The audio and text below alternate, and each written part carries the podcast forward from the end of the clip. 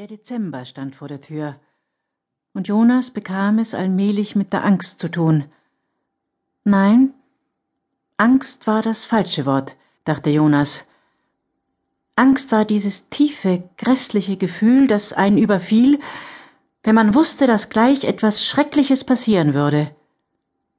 Angst hatte er damals verspürt, vor einem Jahr, als ein nicht identifiziertes Flugzeug zweimal über die Gemeinschaft geflogen war.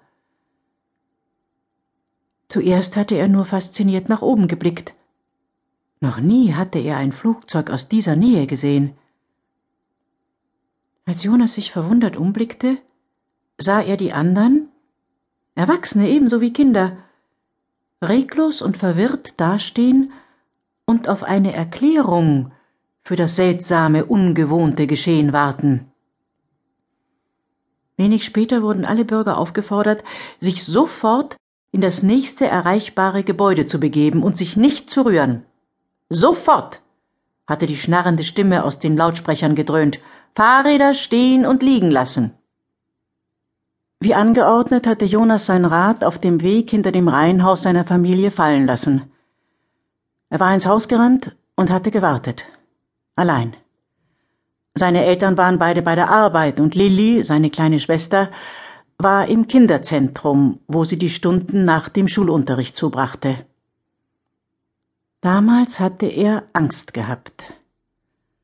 Seine Gemeinschaft so unnatürlich ruhig und ohnmächtig warten zu sehen, drehte ihm schier den Magen um. Er zitterte am ganzen Körper. Doch es war blinder Alarm gewesen. Nach einigen Minuten hatten die Lautsprecher erneut geknistert und die Stimme erklärte ruhig und gelassen, dass ein auszubildender Pilot seine Fluganweisungen missverstanden und sich verflogen hatte. Natürlich wird er freigegeben werden müssen, hatte die Stimme verkündet. Dann folgte eine kurze Pause. In dieser letzten Bemerkung hatte ein ironischer Unterton mitgeschwungen, so als würde der Sprecher es komisch finden. Auch Jonas hatte geschmunzelt obwohl er wusste, dass es ein hartes Urteil war. Freigegeben zu werden war für einen aktiven Bürger eine endgültige Sache, eine schreckliche Strafe, ein niederschmetternder Beweis menschlichen Versagens. Als Jonas nun über das Gefühl der Furcht nachdachte, während er am Fluss entlang nach Hause radelte, erinnerte er sich an diesen Augenblick der fast greifbaren, ihm den Magen umdrehenden Angst, als das Flugzeug blitzschnell am Himmel entlang gerast war.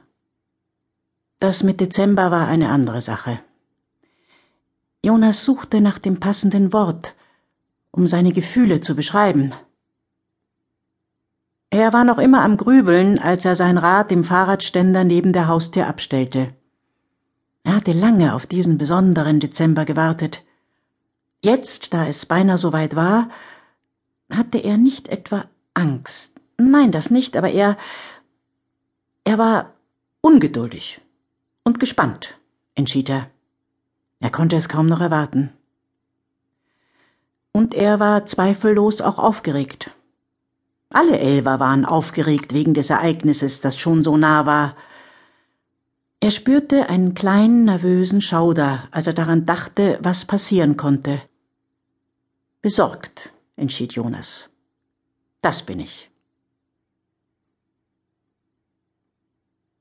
Wer möchte heute Abend mit seinen Gefühlen anfangen? fragte Jonas Vater nach dem Abendessen. Die allabendliche Gefühlsaussprache gehörte zu den üblichen Ritualen. Fang du an, Lilli, sagte Jonas großzügig, als er sah, wie Lilli, die sehr viel jünger war als er, sie war erst ein Siebender, ungeduldig auf ihrem Stuhl hin und her rutschte. Ich war sehr wütend heute Nachmittag, begann Lilly. Meine Kindergruppe hatte Besuch von Siebenern einer anderen Gemeinschaft. Wir waren auf dem Spielplatz und diese anderen haben sich einfach nicht an die Regeln gehalten. Einer von ihnen drängelte sich an der Rutsche ständig vor, obwohl wir dort warteten. Warum glaubst du, hielten sich die Besucher nicht an die Regeln? fragte Mutter. Lilly überlegte, schüttelte dann aber den Kopf.